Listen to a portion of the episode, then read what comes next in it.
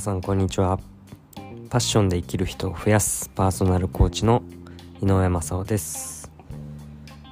えー、皆さんいかがお過ごしでしょうか？今私は、えー、本業で、えー、サラリーマンとして働きながら、えー、副業でですね自分ビジネスとして、えー、コーチングや生きがいマップビジョンマップを、えー、作るワークショップをしたりコーチングの入門編の講座を やったり、まあ、パッションで生きる人を増やすための活動というのをしています。でですねまあそういう中で、えー、このまあ自分ビジネスというのをですねやられてる方も、えー、いらっしゃるかと思うんですがこの自分ビジネスを加速するためにはどうしたらいいかということで、はいあの一冊の本、えー、図書館で借りたんですがまあその本読んでみました。この本のタイトルは「会社を辞めずに朝晩30分から始める企業」会社を辞めずに朝晩30分から始める企業という新井はじめさんの、えー、書かれた本を読んでみました、まあ、目的としては、まあ、先ほど自分ビジネスを加速するためには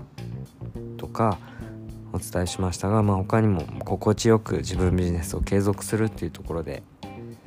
意識して読んでみました。で本の中で、まあ、キーワードとしては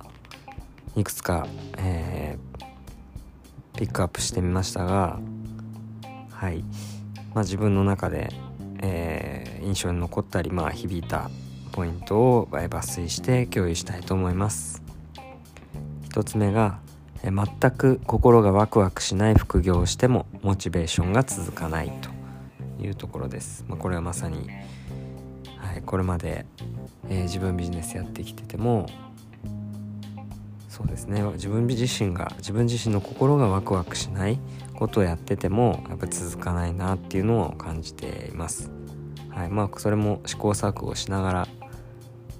その感覚っていうのも大事にしながら軌道修正していくというのをやっていければなと思いますが、はい、全く心がワクワクしない副業をしてもモチベーションが続かないと。で2つ目が予算期間出口を決めると。うん、どれぐらいの予算で活動するのかとか、えーえー、期間ですね、えー、いつまでに目標を達成するとかと出口ですね、え起業して自分ビジネスをやって、まあ、会社員を卒業するというのは、えー、どうなった時に卒業するのかとか、まあ、そういった目標を設定しましょうというところです。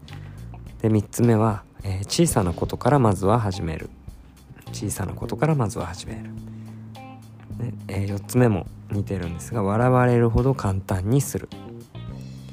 笑われるほど簡単にすると、まあ、ついえー、いろいろやってみたいなとか準備しなきゃとか、ー、すごく、まあ、しっかりしたものを提供しなきゃっていう風になりがちなんですけど、まあ、そうなると硬くなれば硬くなるほどまた基準を高くすれば高くするほどアウトプット、えー、しにくくなったり、まあ、続かなかったりということがあるんでやっぱり笑われるほど簡単にするっていうのは非常に大事だなというふうに思いました。で5つ目が発信は、えー、スマートフォンで楽に続ける発信はスマートフォンで楽に続ける。6つ目は、え、朝晩30分でできるビジネスを作る。朝晩30分でできるビジネスを作る。7個目は、え、商品力発信力信用力を高め続ける。商品力発信力信用力を高め続ける。いかがでしょうか皆さん。商品、えー、商品力商品ですね。自分の提供する商品やサービスを、ま高め続けていますか？発信力、ね、発信心地よく発信というのを継続して続けていらっしゃいますでしょうか？あとは信用力ですね。信用してもらうっていうところを、えー、高め続けてますでしょうか？はい。そして8つ目最後、えお手軽でなければスタートできない続かないと、まあ、途中であの言ってたキーワードとも似てますがお手軽でなければスタートできない続かないというところが出てきました。はい。ねこの会社を辞めずに朝晩30分から始める企業という本でのキーワード、え、お伝えしました、まあ、この中でも、えー、3つ自分の中で、えー、インパクトがあるな、え3つ絞ってみました。それは、え笑われるほど簡単にする。で2つ目は発信はスマートフォンで楽に続ける。発信はスマートフォンで楽に続ける。で3つ目は、え商品力発信力信用力を高め続けると。いう内容になってます。はい。まあこれねこのキーワードを見てうんそうだなと。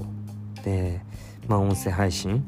今すぐできることってまあこういった音声配信かなというふうに思って今、えー、配信を始めたというところです。はい、もし、えー、今、まあ、副業とか起業に興味があったり活動されてる方でこの自分ビジネスっていうのを加速するために何か、えー、モヤモヤしてたり悩んでる方は、えー、何か参考になったらすごく嬉しいです。はい。是非まあ小さなことからでもまずは始めていきましょう。はい、私自身も、ね、この今アウトプットした内容行動につなげていきたいというふうに思います。今日は以上です。ありがとうございました。